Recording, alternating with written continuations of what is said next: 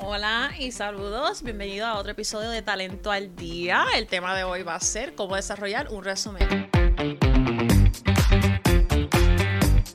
Como pueden ver, estoy sola. Producción y Claudia y Mare decidieron ir a tomarse unas bien frías. Me prometieron que si yo sacaba este episodio para ayudarlos a ustedes con esos resúmenes que necesitan mucho amor y cariño, que me iban a dar un titos con parcha. So, vamos a ir al mambo. Bien importante.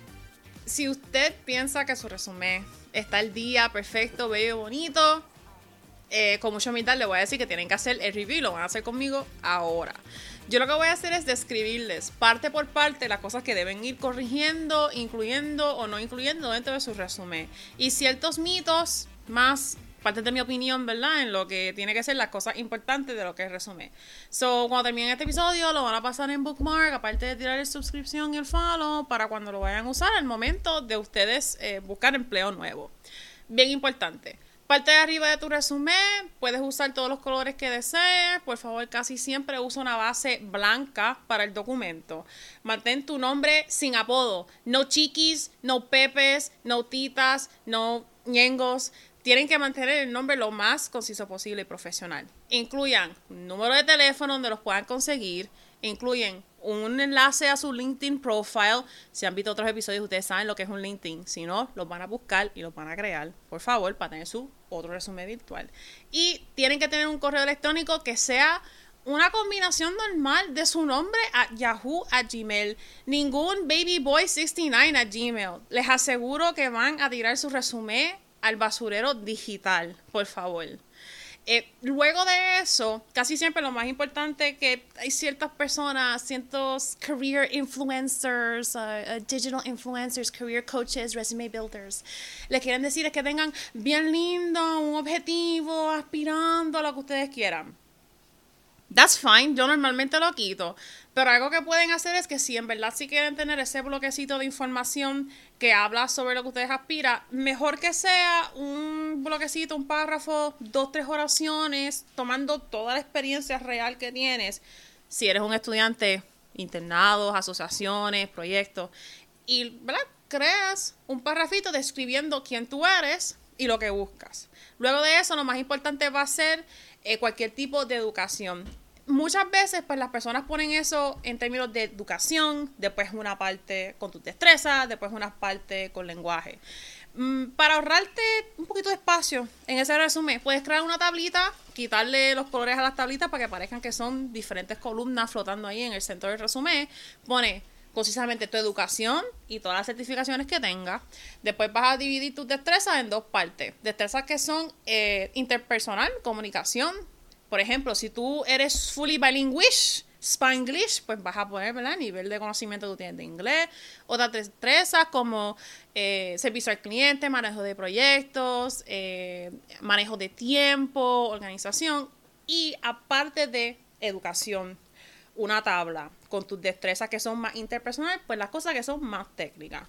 Cosas que son más técnicas es un cheat sheet ese, ese tipo de lenguaje para decir qué tipo de herramienta has hecho, has usado. ¿Qué tipo de herramienta has usado? Que si Microsoft Office, en vez de poner Word, Excel, PowerPoint, la, la prangana, pongan Microsoft Office, que es algo como más conciso. Si has usado Salesforce, si has usado Taleo, se ha usado MCAT, se ha usado diferentes programas que sabes que son parte de tu día a día, pues tú te los vas a incluir ahí. Luego de eso es cuando vas a empezar en orden cronológico, con el presente primero. Nunca, nunca, nunca, nunca empieza en la parte de tu carrera profesional con el internado que hiciste en el 2011 primero.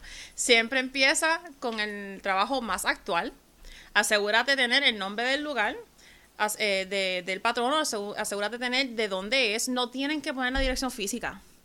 A nadie le importa que tú trabajaste en medio de, la industria Amelia, donde tienen algunas oficinas de Metro Office y has tenido que chuparte el tapón por los últimos tres años.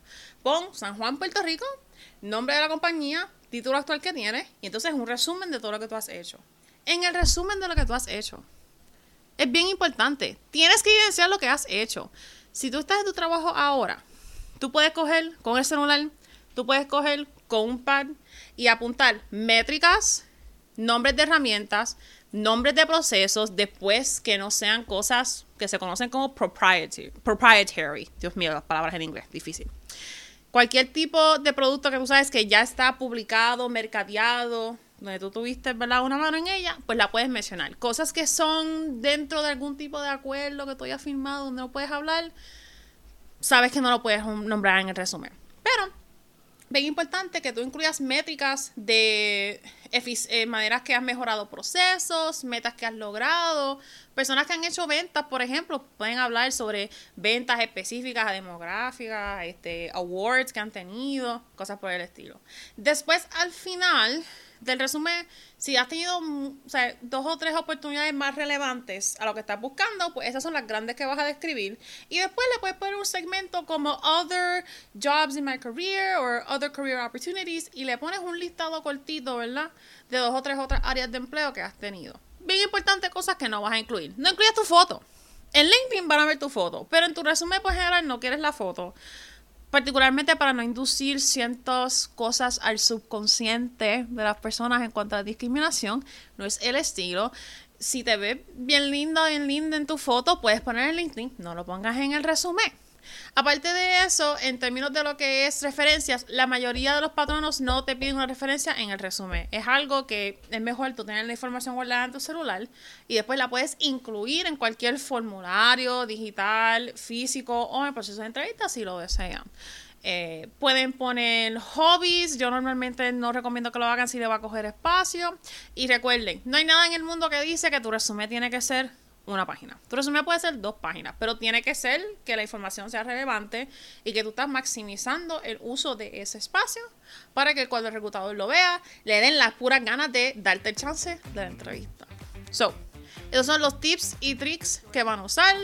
Les voy a decir que por favor le den save a este, este, episodio, lo marquen y nos van a seguir en todas las redes. Estoy haciendo aquí una emoción, asegurándome que producción no me regañe, asegurando que puedan poner la bandita aquí bien linda. So, gracias por seguirme, gracias por escuchar el episodio y estamos puestas para la próxima. Bye.